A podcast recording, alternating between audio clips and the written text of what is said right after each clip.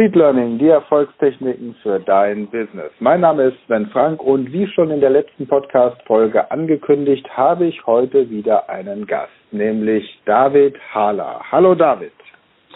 Hallo Sven. Hilf mir ein bisschen auf die Sprünge. Wir kennen uns schon seit einigen Jahren. Wie haben wir uns erstmalig kennengelernt? Wir haben jetzt schon so viel miteinander unternommen an Projekten, aber wie sind wir uns ursprünglich begegnet?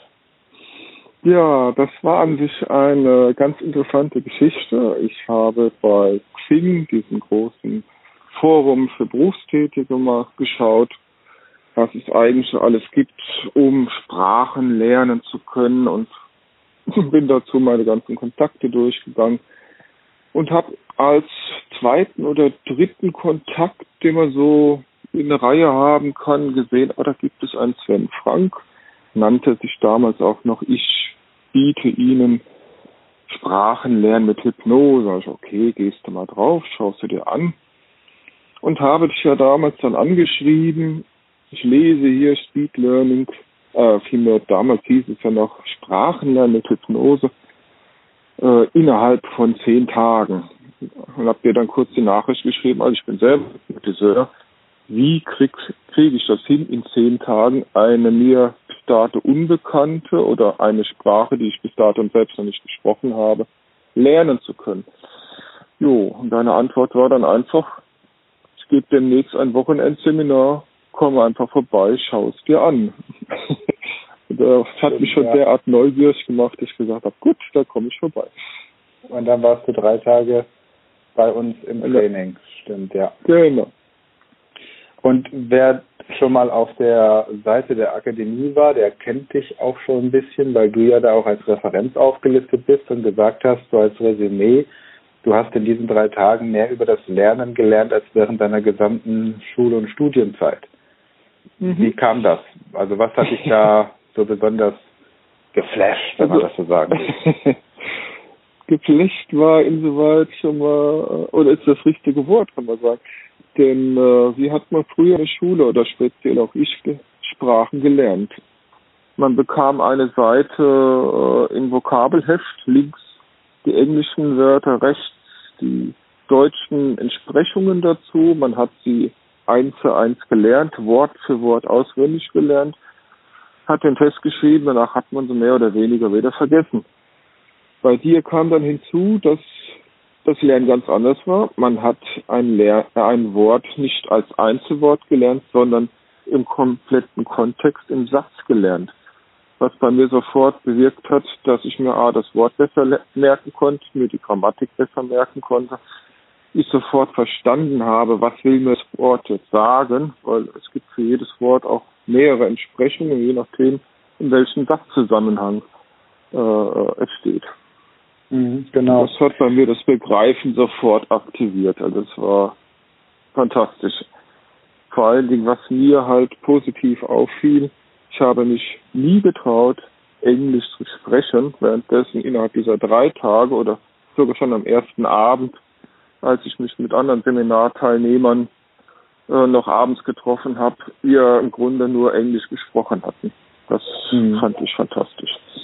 Mhm also ist auch so eine beeindruckende Entwicklung gewesen, so die jetzt auch die anderen Teilnehmer bei dir beobachten konnten. Und du bist ja jetzt mittlerweile auch bei uns im Team, hast die Ausbildung zum Speed Learning Coach gemacht und mhm. hast jetzt auch gerade eben schon die Hypnose erwähnt, die du ja auch gemacht hast. Jetzt ist es aber so, dass du ja eigentlich was völlig anderes beruflich machst. Also ist jetzt nicht so, dass dir irgendwie langweilig ist, weil du gerade in einer Findungsphase bist, sondern was ist dein Kerngeschäft?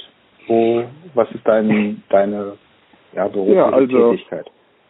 Wie viele Leute, die Hypnose machen, bin auch ich ein Informatiker, habe Informatik studiert, arbeite seit einigen Jahren als Programmierer für Prozessleitsysteme, habe dementsprechend auch Fortbildungen gemacht zur Führungskraft und leite jetzt halt eine Gruppe an Mitarbeitern, äh, programmiere im Grunde nicht mal selber, sondern es machen andere für, für mich. Und ja, ich bin in der IT, in der Security nach wie vor auch in der Prozessleittechnik nur untergebracht. Das, das heißt, noch mein Hauptberuf. bist derjenige, der unsere Firmen sicher macht in diesem Land. Genau, genau. Angeht. Und darüber hinaus hast du aber auch privat, ist ja immer, also irgendwie jedes Mal, wenn wir uns treffen, hast du irgendein neues Projekt noch oder irgendein neues Ehrenamt oder Hobby. Du machst irgendwie Capoeira oder was? Erzähl mal ganz ja, kurz. Ja, Capoeira habe ich früher gemacht, bis es anfing, dass mein Rücken halt altersbedingt jetzt halt auch so seine kleinen Malessen bekommen hat. Dementsprechend musste ich da jetzt leider mit aufhören. Ähm, ja, ich gehe gerne noch paddeln mit Freunden einmal im Jahr. Das ist immer noch so ein Projekt, was ich auch selber plane. Wir sind dann so zu zehn Freunden. Es kommt auch mal wieder ein neuer hinzu, es geht mal wieder einer weg. Aber im Grunde sind wir immer zehn Leute und dafür plane ich einmal im Jahr auf irgendeinen Fluss in Deutschland eine vier- bis sechstägige Paddeltour. Das sind so meine kleinen Projekte. Oder Wanderungen mit der Wandergruppe Rhein-Main oder Hypnose-Treffen, äh, wo man sich mit anderen Hypnotiseuren trifft, äh, Erfahrungen austauscht, seine eigenen Techniken mal vorführt. Also du bist ja. mit anderen Worten sehr gut vernetzt. Ich bin sehr gut vernetzt. Du hast jetzt schon die Region gesagt, du kommst also aus der Rhein-Main-Region, Großraum Frankfurt, kann man das sagen? Das kann man so sagen, richtig. Ja, okay. Ja, jetzt, wenn du so überlegst, wie hast du diese Sachen, die du jetzt auch in deiner Ausbildung zum Speed Learning Coach gelernt hast, für dich privat umgesetzt? Was waren so Projekte, bei denen du privat, wir werden in der, in der nächsten Folge noch ein bisschen darauf kommen, wie du das auch beruflich einsetzt, vielleicht auch im mhm. äh, Kontakt mit deinen, mit deinen Mitarbeitern, die du da betreust und mhm. aufsichtigst. Aber was wäre jetzt so das Kernthema? Englisch hast du schon erwähnt, aber was sind so andere. Themen gewesen, die du mit Speed Learning für dich privat umgesetzt hast?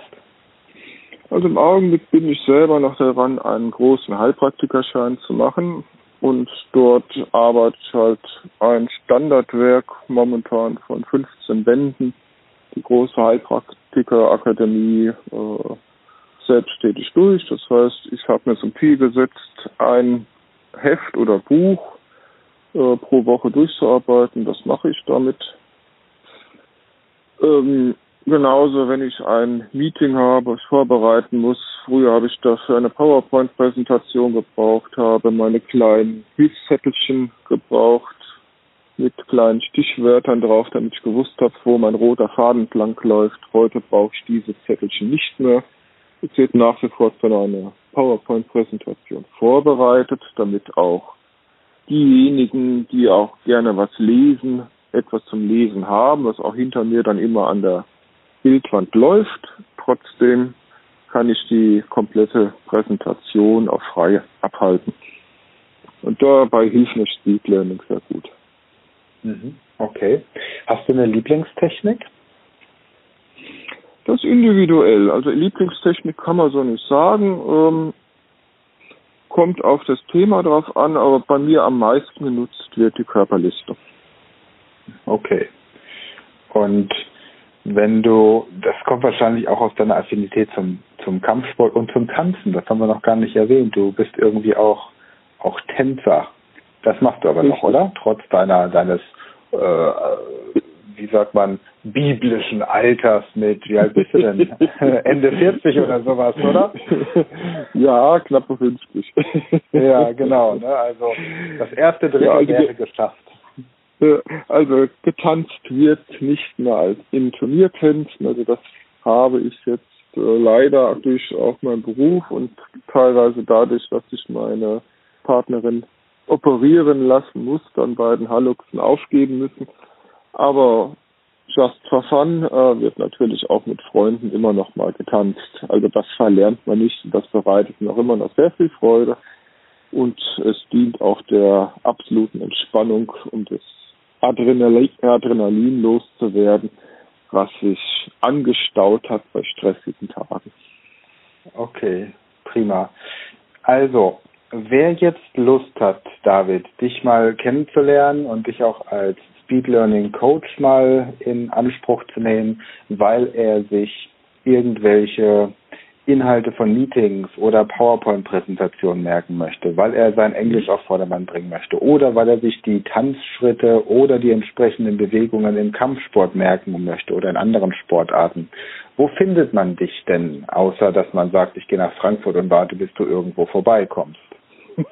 Das wäre natürlich auch eine Möglichkeit, aber da mich nicht jeder kennt. Auf dem ähm, Fluss, ich glaube. Fluss. Da irgendwann hattest du vorbei. Oder so, das wäre natürlich auch eine Sache. Nein, aber es ist ganz einfach. Man schaut mal bei Facebook vorbei. Dort hat die Speed Learning Akademie eine extra Seite drin.